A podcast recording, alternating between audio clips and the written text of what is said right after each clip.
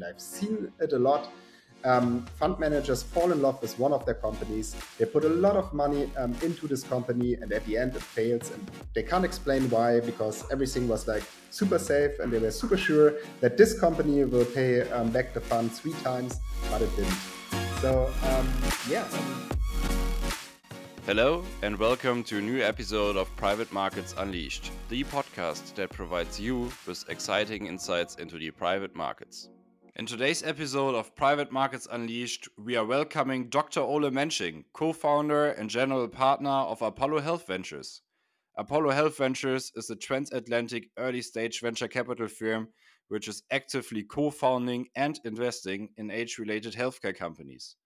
In the episode, Ole and I, we had the chance to talk about the hype topic of longevity and aging as well as we look deeper into their investment strategy and how they identify companies they either co found or invest in.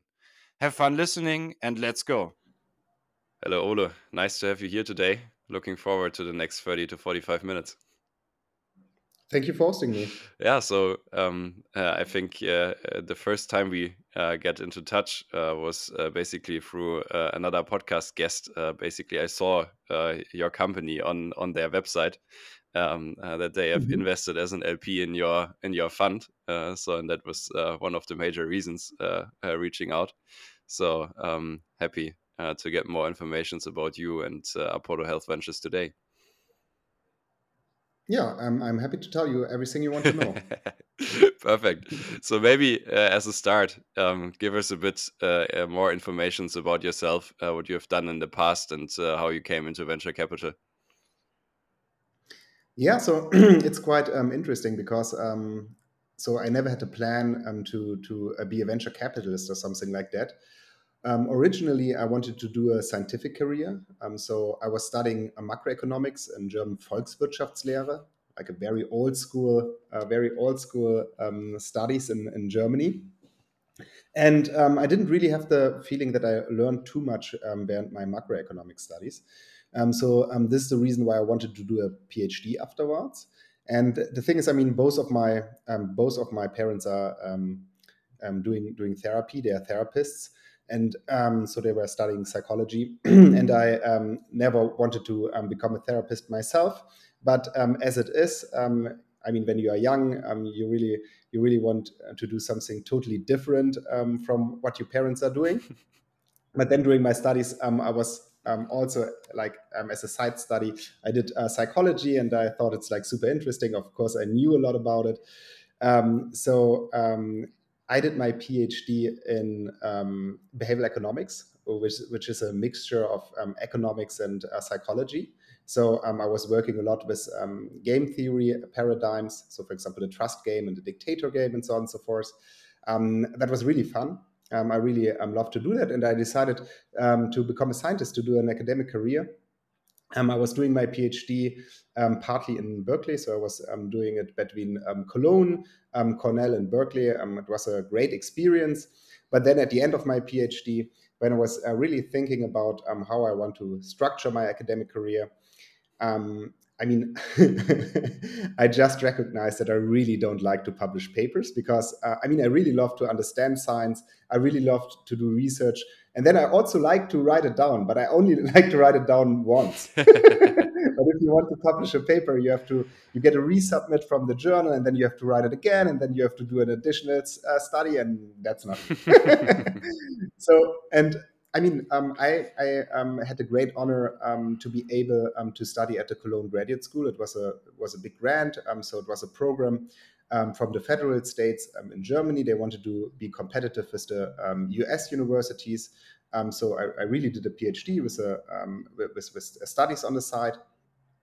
and I mean, of course, only the best um, students um, were admitted to this program. So all of my colleagues, um, they went to Goldman or to McKinsey. Um, so of course I, I, was thinking about doing the same, and um, I wanted to join McKinsey after my studies. And um, I, don't know if you know that, but you have to write a motivation letter, right? Why do you want to join the firm? And I was really sitting um, in front of an empty sheet of paper, and I was thinking about reasons why I want to work for McKinsey. Nothing against McKinsey, by the way. I think it's a really, really good company, and I love people who have worked there. They have great experience. But for me, myself, I couldn't come up with one honest reason why I would like to work for them, right? so, I mean, this was, I mean, um, people um, think that motivation letters um, don't make sense and so much um, and so forth because people can write whatever they want. But for me, it made a lot of sense because because of this motivation letter, I found out, and I mean, I did the trainings already. I was training for these case studies um, they are using and so on and so forth. Um, but for me, this was the best because I was really sitting in front of the empty sheet and I couldn't come up with a reason why I want to work for um, McKinsey. Um, and um, so I didn't do it, right? Um, because I couldn't find a good reason for myself. And then it was a very tough process because I really didn't know what to do with myself and with my life. And um, I mean, I studied in Berkeley partly, I told you. Um, this is like over a decade ago, right? But I mean, it was the time where they already had um, good tech startups. And I mean, I saw it a little bit when I was studying there. I was very focused on academics, but I mean, just the surrounding of the valley and so on and so forth. I mean, you, you know, you hear stuff. And I was like, maybe this is something for me because I mean, um, when you're an entrepreneur, you can basically, uh, I mean, of course, I had like very naive um, very naive um, thoughts about how it is to, to, be an entrepreneur. I mean, because I didn't know how it is. I was I was coming from academia, um, but I, I, thought maybe this is something for me. And I was um, applying for company builders um, in Germany, and um, the first company builders. I mean, Team Europe was just formed, Rocket was just formed.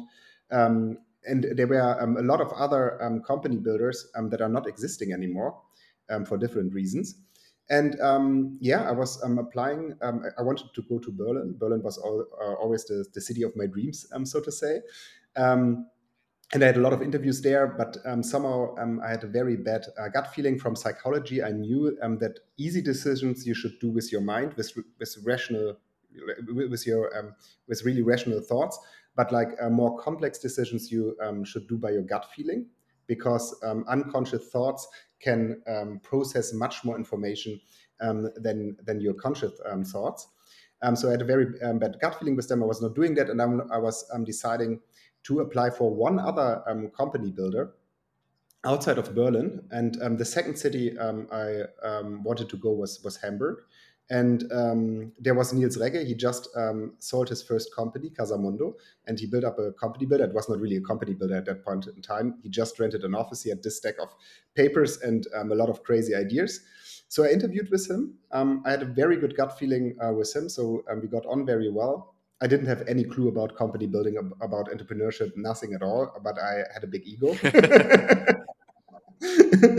and um, and after the interview, uh, Neil said to me, "Yeah, I mean, I could really imagine to work with you. I was um, his his second employee, um, and you know, I need more people here, and I have more interviews today. Maybe you can just stay and um, you can do the interviews. I mean, you studied psychology, right? Um, you can do that much better than me. so, I mean, I was I was at this point in time I was living in Cologne. Um, I was calling my aunt, the only person I knew in Hamburg. Uh, I called her and was telling her, um, "Dear aunt, I never visited you."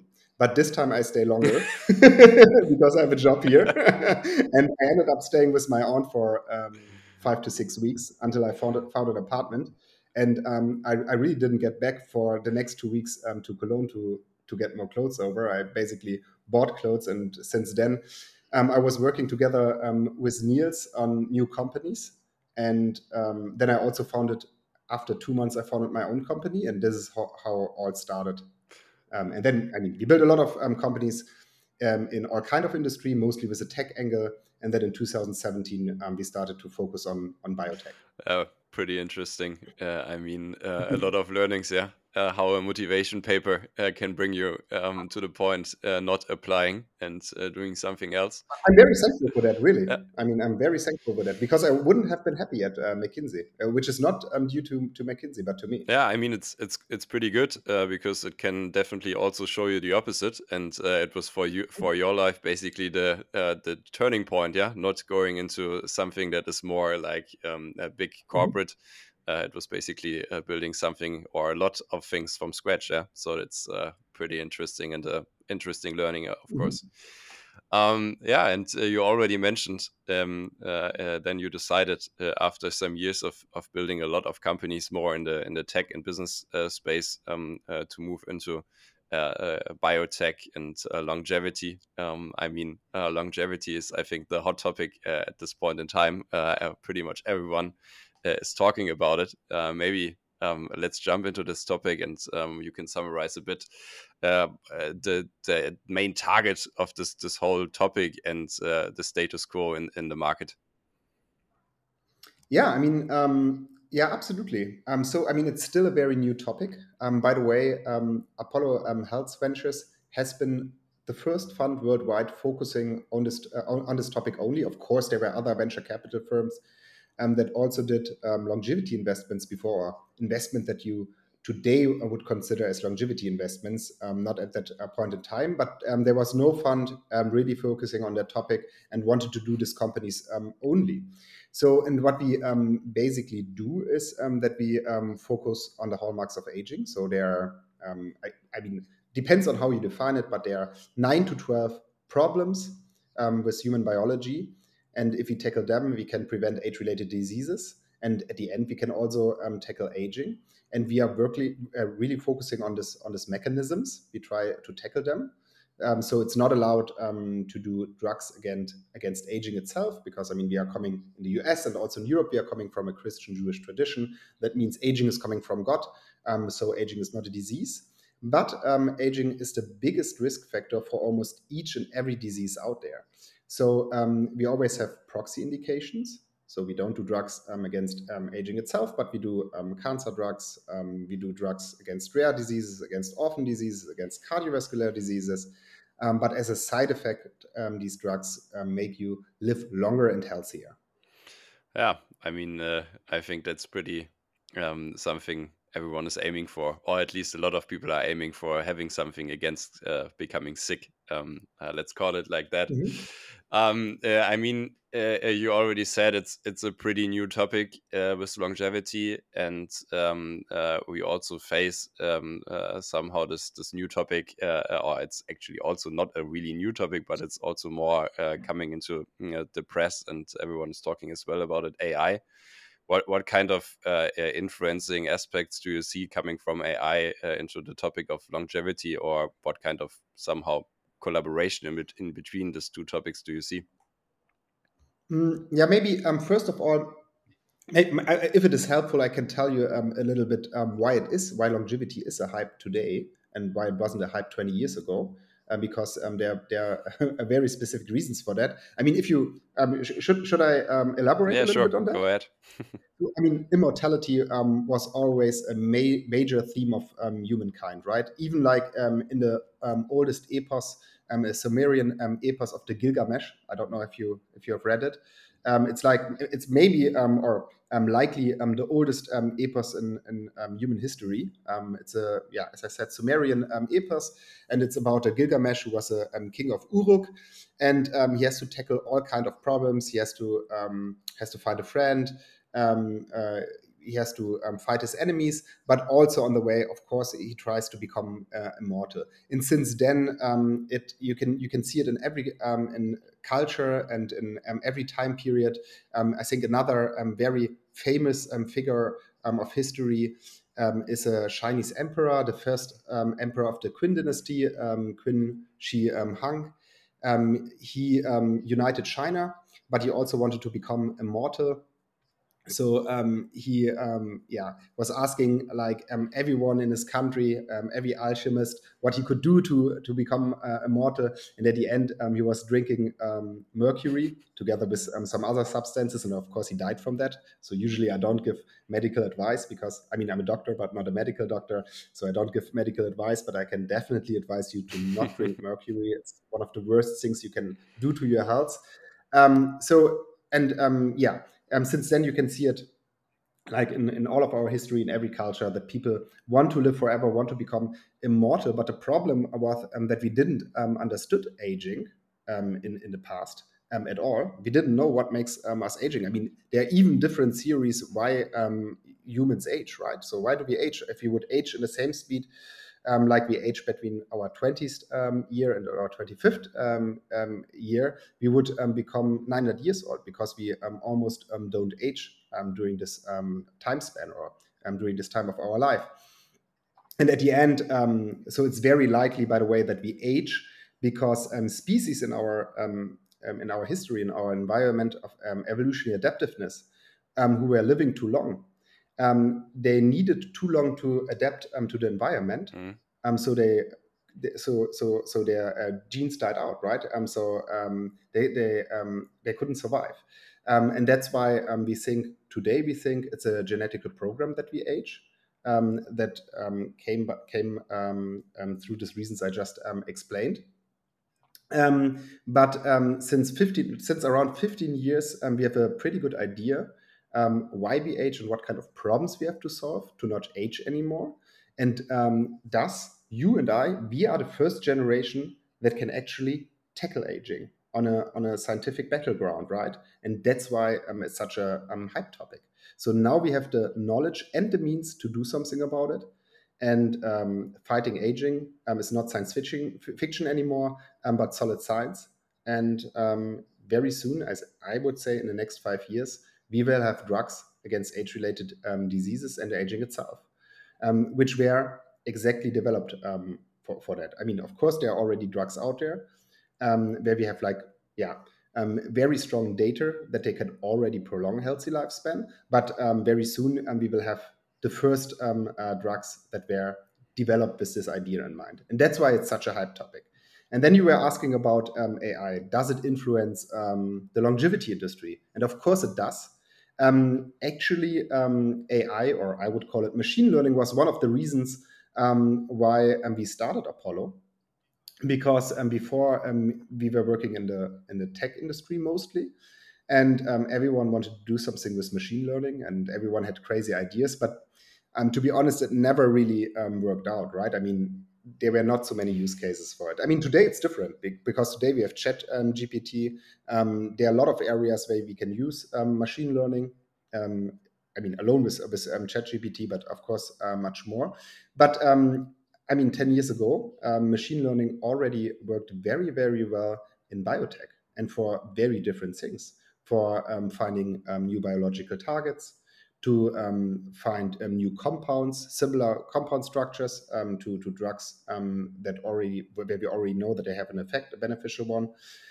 but first and foremost, for lab automation. So, um, I mean, if you think back um, like 15, 20 years ago, when you were doing drug screening, there were really um, people in a lab, scientists in a lab, and they were, you know, they were like, like, dropping compound solution on single cell lines. And then they were looking by the human eye if the cell lines would colorize or starting to glow. And um, I mean, of course, this was like a like a very manual process. Took a long time and cost a lot of money. Today, um, this is done um, by robot arms and they can um, drop multiple um, compound solution on multiple cell lines at the same time. They can work uh, 20, 24 7. And of course, um, like the results are not read by the human eye. And the human eye, I mean, it's, it's very different if I do it in the morning, if I do it in, in the evening, if I have um, a, a, coffee or a green tea, um, as I do um, all day. So, and then your, your judgment will differ, right? Uh, so a a camera with a um, AI algorithm or machine learning algorithm behind it um, always um, reads the same results. So um, today we can do drug screening um, uh, 1,000 times faster than 15, 20 years ago to a millionth of the cost. And um, I mean, this is a big, big game changer because um, when you were doing drug development in former times, you really had um, to make hypotheses about which compound could have which effect on on um, on, the, on the human body, right, or on human biology. And today, um, I mean, you don't really have to to to make all these um, thoughts. You can, I mean, you can just scan for it, right? You buy a library of compounds and you just scan it. You just you just look what has an effect because it's cheap. It's easy to do. Um, and of course, there are many more effects. Um, not only um, lab automation. There were a lot of trends in in the biotech industry that made drug development much faster and much cheaper. For example, I mean, for me, the biggest um, trend there is um, the maturity of the CROs. CROs are contracted research organizations. Again, 15, 20 years ago, only big pharma could do drug development because, I mean, to do to, to test a drug, um, you had to uh, build lab space, you had to hire scientists, you had to breed animal models. um, you ha- had to build up um, a production for the compound and so on and so forth. I mean, you, you had to spend millions and um, you needed years um, um, of time to, to get that done. And um, today we have highly specialized CROs. If I want to do an Alzheimer trial with a compound I believe can, can cure Alzheimer, I can go to an Indian CRO who's producing the compound. I go to a China CRO who has the animal models and is specialized in Alzheimer um, uh, research and then um, I um, get the analysis from a from an American uh, CRO, and they can start within two weeks with no setup costs. So um, this is a big, big game changer, and that's why I think um, long, longevity. I mean, it's a super interesting topic. I guess um, maybe not everyone wants to live longer, but I think everyone wants to live healthier, also to a high age. Um, and now, I mean, biotech has um, become democratized. Um, so for me, it's the biggest opportunity out there. Mm. Yeah, I mean, uh, sounds really promising. And uh, the the most important fact, uh, which you have mentioned, it's not longer uh, science fiction. Yeah, uh, I mean, I think that's probably also a big reason uh, for a lot of people why they were kind of skeptical against this topic because it was for a long while not really something that was uh, easy to prove mm-hmm. uh, through science. So, and I think this is the the major thing that is turning now, and uh, also bringing the more hype uh, on it and more somehow interest there. Mm-hmm. Absolutely, yeah. Yeah, and now, uh, I mean, you have already mentioned a bit uh, uh, that you're tackling this topic uh, with Apollo Health Ventures. Um, uh, maybe let's have a deep dive into what you're doing there, and we can kick it off with a short introduction about what's your business case and and what kind of some some kind of projects are you investing. Yeah, for sure. Um, happy to introduce ourselves. Um, so, um, Apollo Health Ventures um, is obviously um, a venture capital fund focused on therapeutics against age related diseases and aging itself. So, our investment criteria is that the drugs um, that we finance or that we develop ourselves have an effect on one of the major root causes of aging. And we are completely agnostic regarding the first indication. And then we are not a normal um, VC fund um, because um, we do company building. Um, I have to say, um, I mean, I have a, a long history in, in, venture capital and company building. And so I never I never uh, made money um, out of um, serendipity. I always had to put hard work in. so I really believe in um, good processes and hard working and finding the money, finding the talent, um, optimizing the processes. So um, we still do that. And um, yeah, I mean we invest globally, but actually we invest in Europe and the US. 50 50. with the next fund, we will invest even a little bit more in Europe. And um, we do that. Um, so, first of all, why do we do um, company building? So, company building we do, um, first of all, because, um, as I said, it's a very innovative field. So, it needs company building. There are not so many good investable targets. Um, so, you also have to build companies yourself. And I mean, on the other hand, there are very, very good technologies which haven't been considered for commercialization yet, but who are, who are which are very good and um, where you can build a company upon if you have the means to do that and we have the means because um, of course we have a team um, that's very experienced in the biotech field but especially with company building. And um, then of course um, it's a way of uh, risk mitigation for us because when we do company building um, we get founder shares. So in the beginning when we build a company we go in there for nominal we have 80 roughly 80% of the company and um, from and I mean when we when we have put together a company, I mean this is like one and a half years of work. We can already um, raise an evaluation of one to three million, I would say, um, usually. So we have a um, instant step up um, of valuation, and then later on, also we don't um, put the most money into the company. We still maintain big shares of the company, and we are a small fund. so I mean our funds are roughly around 150 million per vintage. Um, so um, of course we need outside money um, to bring um, companies forward and um, at the end to the market. So and then um, we, as I said, we invest in Europe and the US. What we really like to do is that we build companies in Europe because it's much cheaper in Europe. Also, the science is as good as the science in the US. So we build them up in Europe. Um, before we raise a Series A, we bring in American management that doesn't mean um, that um, the management has to has a um, American passport or something like that. They just um, need to live there and have their network there because, um, yeah, the most capital for biotech you still get in the US. So we don't believe in European um, syndicates. Um, and that means we get an American management. we move the company partly or entirely to the US. and then, of course, we do something like uh, geo arbitrage because um, we build up the company for cheap in Europe, then bring it um, to the US. Um, we have the access to US capital, and of course, a big step up in valuation. And um, also, when we do external investments, we, we wouldn't do um, an investment in a syndicate um, where we have only European investors. We only do it if we have top tier investors from the US or big pharma on board because we need their money later on to bring the drug to the market. Um, and um, I mean, if you look at our portfolio, we have um, really syndicated with the best um, investors um, from the US. So we have a big network there. Um, I spend four and a half months per year in the US. Uh, my co-founder spends a lot of time in the US. We have three partners in the US. This is very important for us. And this is basically what Apollo does. Perfect. Thanks for the introduction. Um, I mean, you have already mentioned uh, that uh, you're uh, investing pretty early, or uh, even sometimes, um, or a mm-hmm. lot of times, founding the companies um, straightforward uh, with the uh, scientists. Um, maybe you can give us a bit more information about. so, what are the the main criteria of founding a project with someone together that is a, a scientific um, professor, let's say? Yeah, I mean, um, when we do company building, um, we usually um, look in specific areas.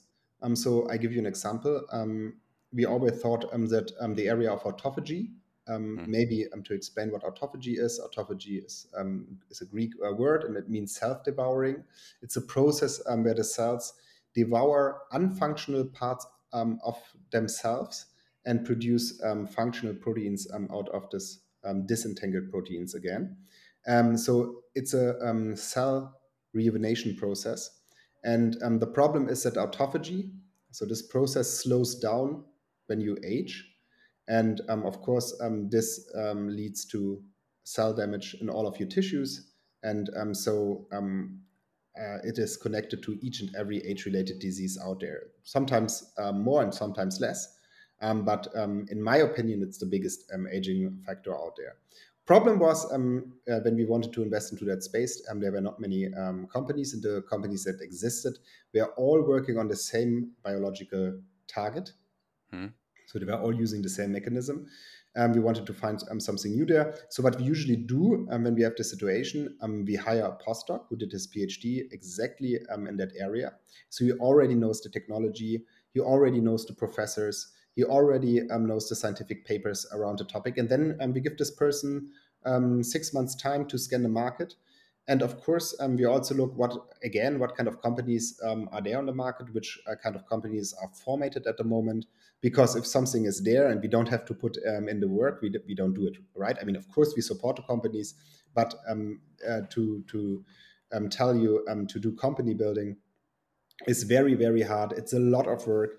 Um, and we um, of course can only do um, a few company building projects at the same time. So um, we, we scan the market. Um, if you don't see um, an investable company or target there we build a company ourselves. And then usually we combine different technologies. For example we have one institute or professor that has compounds that already show um, an activation of autophagy. Um, but here doesn't have a very good um, screening technology, and it also doesn't have a very good assay to show if a specific compound is activating autophagy. So then um, we try to find um, someone who can do a screening very well, or technology that can do a screening very well, and of course we need an assay. So because um, we need um, somehow a method to see if a specific compound is triggering autophagy or not, and then usually yeah, we have to in-license these technologies. By the way, um, negotiating with universities is really, really tough. It usually takes one year.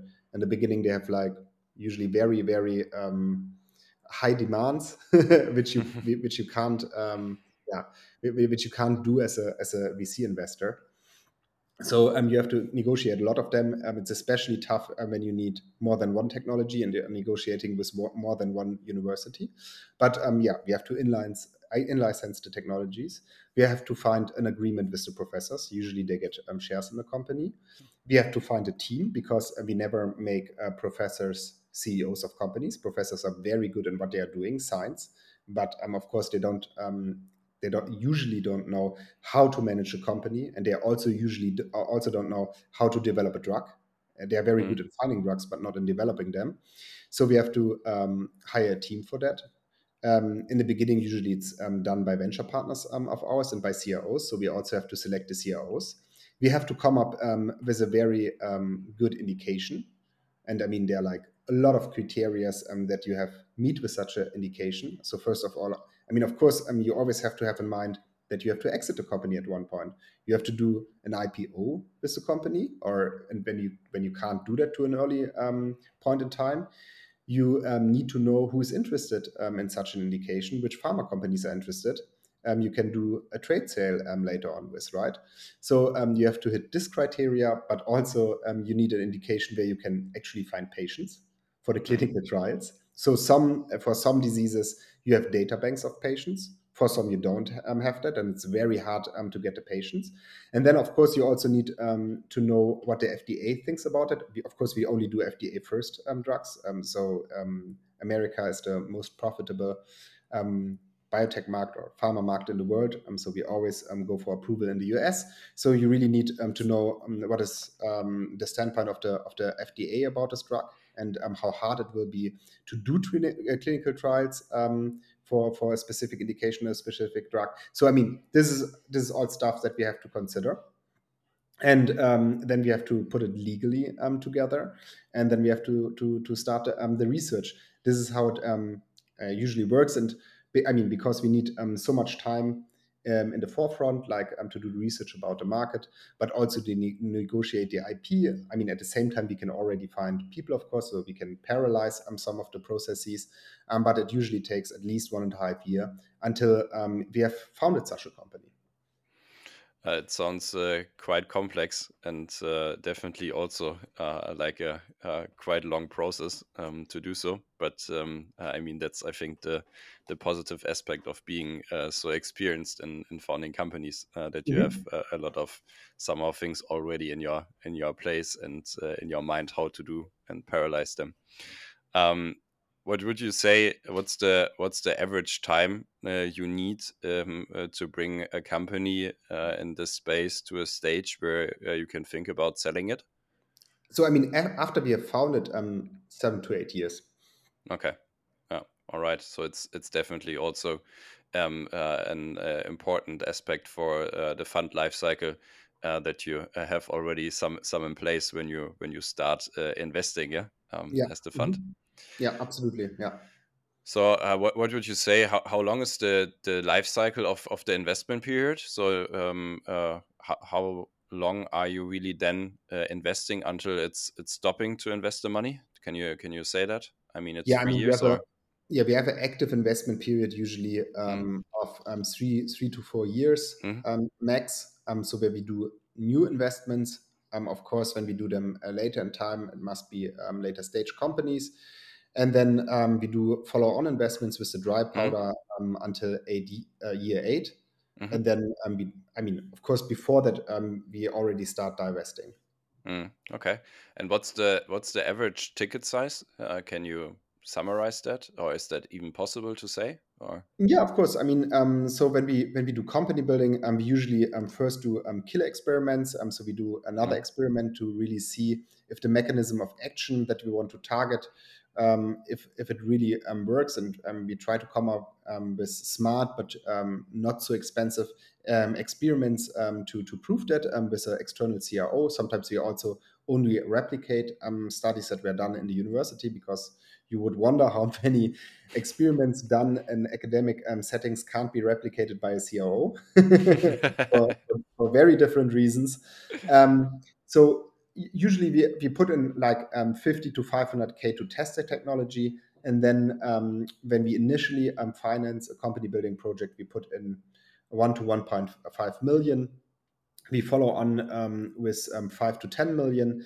When we do external investments um, we usually put in in the first round 3 to 5 million. And we can again follow on with with a maximum of 10 million, but usually we do like 10 to 12 million per deal in total. Mm.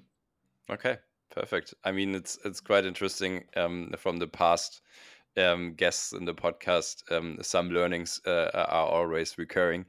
Uh, first uh, is uh, go there where the market is the biggest uh, to prove the market, and uh, second is have some money left for follow-on investments. Absolutely, yeah. Especially in, in biotech, you need um, two thirds of the money as um, dry powder. Yeah. Okay. I mean, yeah, that's that's pretty massive. Um, in terms of the the structure of the portfolio, um, you already said uh, that you you always uh, uh, somehow specify yourself in in different kind of areas. Uh, can you explain a bit uh, more in detail how you set up the portfolio structure um, for the fund? Um, yeah.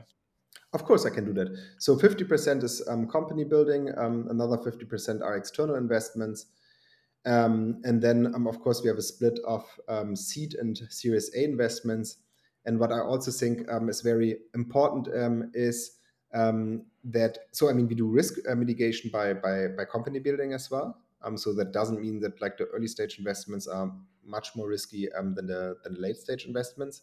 But what is also important is um, that of course you tackle different hallmarks of aging. So we, we are not working, you know, like all of our companies working on the same three hallmarks or something like that. And um, that you approach uh, the hallmarks with different technologies. I mean, sometimes you can solve a problem with a small molecule or with a gene therapy. Um, we, we, would uh, then go for the small molecule because it's not as risky um, um, like like gene therapy. But it's all um, so it's always important um, to to also tackle problems from different sides, right? Because in the beginning, um, sometimes you don't know um, which which strategy will work, right? You have to find out.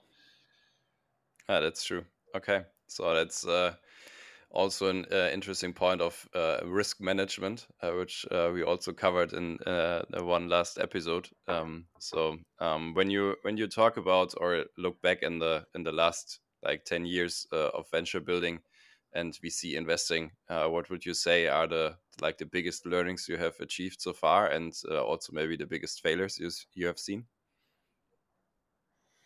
Mm, okay, my what are my my um, learnings?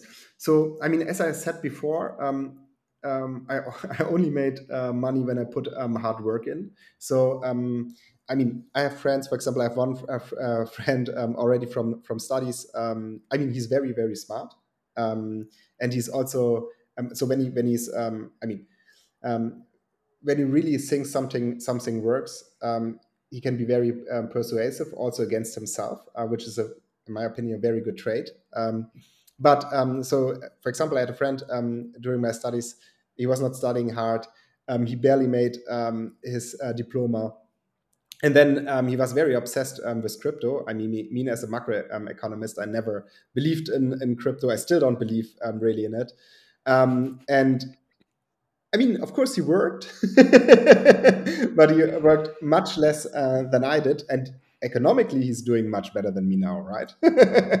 so, and I know a lot of people um, also who build companies and overnight they become uh, very successful and very wealthy and never worked with me.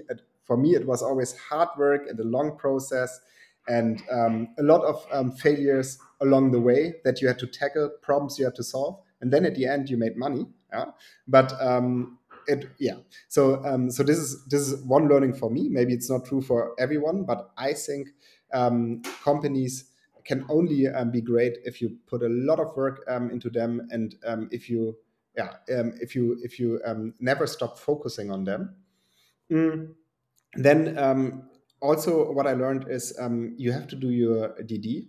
You never have to fall for the halo effect. The halo effect is a effect where um, a company has one trade that you are, you know, um, uh, so sure of um, that it will work that um, all the other um, things um, around the company or um, like uh, other characteristics of, of the company are not considered of you anymore. So, for example, the technology is great, but the team is not and the market is not but you're like so sure um, that this technology is the best technology out there you invest but um, at the end um, in my in my opinion you will fail because um, I mean, to build a, a good company and an investable company, um, you need, uh, of course, you need a good technology, but also you need also um, a good team. You also need a great uh, market you are operating in, and so on and so forth.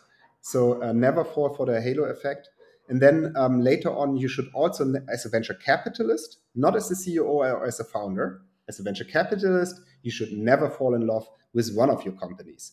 So um, that's what um, happens very often. And by the way, I'm also so I'm not only a GP, I'm also LP in other funds, and I've seen it a lot. Um, fund managers fall in love with one of their companies. They put a lot of money um, into this company, and at the end, it fails, and they can't explain why because everything was like super safe, and they were super sure that this company will pay um, back the fund three times, but it didn't. So um, yeah, I mean, to do that, um, I think um, you need a lot of discipline, but you also need a diverse team, and you also have to listen to your team. So, um, and that's what we do at Apollo. I mean, um, we had deals on the table, we wanted to do them. Our CFO was telling us the, terms of the deals uh, of the deal uh, are very bad. For example, that there were no off limits for the um, for the for, for, the CEO, so that he could also um, found other companies um, or sell his technology um, to other people. And we were not doing um, the deal. And um, at the end, everyone is happy with that. But in the moment where you don't do a deal you really fell in love with, it's pretty hard. Hmm. pretty interesting takes, and uh, I think it's uh, uh, really positive that you have the, the views on on all different sides. Uh, I mean you're doing it as a GP, uh, you have done it as a founder, and uh, yeah. you're seeing it as an LP in other funds as well. Yes. Um, so, so, basically, you have the 360 degree view on it, and uh, uh, I think these takes are are quite important uh, to make it successful. Um, now we have already talked about the LP topic um, because on your personal level, you are as well an LP. Um, uh, let's uh, have another view on uh, who are your LPs uh, on Apollo Health uh, venture side. Yeah, I mean, our LP base is very diverse. So, um, of course, we have institutional investors. Um, so, we have a pension fund, um, we have a development bank um, as a LP, but then we also have a lot of uh, family offices partly um, these are pure financial investors, um, partly um, the principals of the family office are really interested in the topic of longevity. And then we also have a lot of um, high net worth individuals in our fund, for example, ex founders um, who really like the topic, uh, who want to di- diversify their portfolio, and um, they have invested with us. And I like all of them, especially I like LPs. who also share the passion for the for the topic because the team and me we are all very passionate about tackling um, health problems. And um, of course, it's a lot of fun to discuss with them and to give them advice. Um, there are a lot of LPs who are calling me maybe um, twice a month or something like that. They've read a study or something like that. They want to have my input. Sometimes um, I know the study, sometimes I can give it to the team. Um, but uh, it's also good for me to be challenged to see what is going on in the market, uh, what kind of new strategies are out there to prolong healthy lifespan. I just love it. Yeah, pretty cool. I mean, if you have uh, investor base which is um, so interested in the topic and challenging even you as a GP, it's uh, I think a quite uh, positive environment. Uh, let's mm-hmm. say. Um, now we have already faced in the in the beginning um, uh, that it was in the past um, uh, not really something that was easy to prove uh, what you or others are, are tackling with longevity. And um, of course, we will have uh, a lot of uh, LPs also listening uh, to this podcast. Um, so maybe mm, the, the, the big elephant in the room. what would you call um, um, as a risk investing as an LP in, in such a topic? I mean, it's called um, venture venture capital, right? So I mean, it's in the in the name, and um, definitely, I mean, um, it's a. I, I wouldn't say it's a it's a low risk investment. It's a high risk.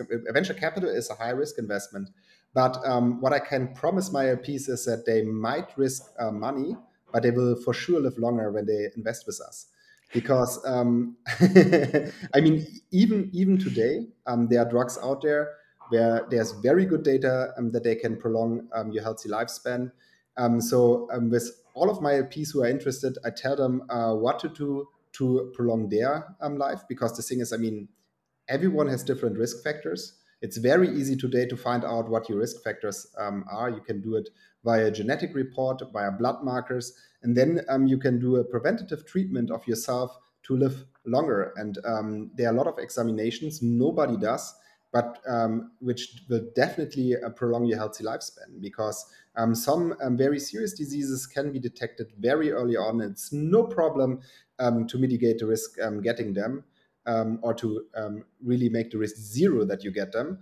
when when you do it early, right? But when you wait too long, there's there's no chance of treatment. So, yeah. um, I mean, we do a lot for risk uh, mitigation. I already told you. Um, we do company building. Um, we have very good uh, co investors. Um, we are very um, diversified. Um, of course, we have a big portfolio of companies. we calculate with, the, with, with the factor that half of our companies won't make it, and uh, we would still make money. But at the end, it's a high risk uh, investment. And um, of course, you shouldn't only invest um, in venture capital with your money, um, but you should definitely have it in your portfolio because um, if you look in history, um, VC um, has performed quite well. Also, by the way, over the last five years, I only saw a presentation on that uh, 10 days ago at a conference in, in, in Miami. And when you look especially at biotech, people don't know that, but biotech in, in the past has always outperformed, for example, um, tech VCs. Um, and also the risk is not as um, is not as um, digital as people um, might think. Um, so, for example, in tech, you often have the problem that you have a, a winner takes takes it all market, and if you are second or third, your company is worth nothing. Also because you don't have technology. Even when you have technology, it's not worth anything. I don't know if you know the story about Wirecard. I mean, of course, um, there was a big betrayal, but they also developed um, own payment technology, um, which was um, auctioned after they went bankrupt. Um, and they, um, do you know how much money they got for their technology when they were selling it to bidders? Really, really, really less, I think. Nothing. Zero Nothing. euros. Nobody was bidding on the technology, and they had technology. It's not like it was all a betrayal. They had technology. and in biotech, this is different because you have IP um, and um, you can, I mean, even um, if the company doesn't make it, um, you can sell off the IP. So you um, have not many zeros in a portfolio of a biotech um, fund. Mm, okay. Ah, that's an interesting explanation. And uh, I think, again, it shows the, the importance of, of risk management uh, as uh, turning it around uh, to opportunity management.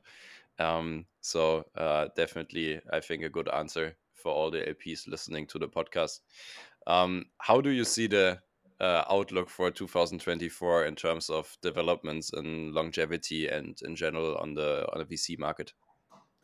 Yeah, I mean, um, first of all, um, I have to say um, that the longevity market was um, growing um, enormous over the last years. I mean, when we started with this, uh, with it, 2017, the industry didn't exist of course, as I already said, there were companies that you would now consider as longevity companies, um, but um, only a few. Um, so in 2017, the market didn't exist.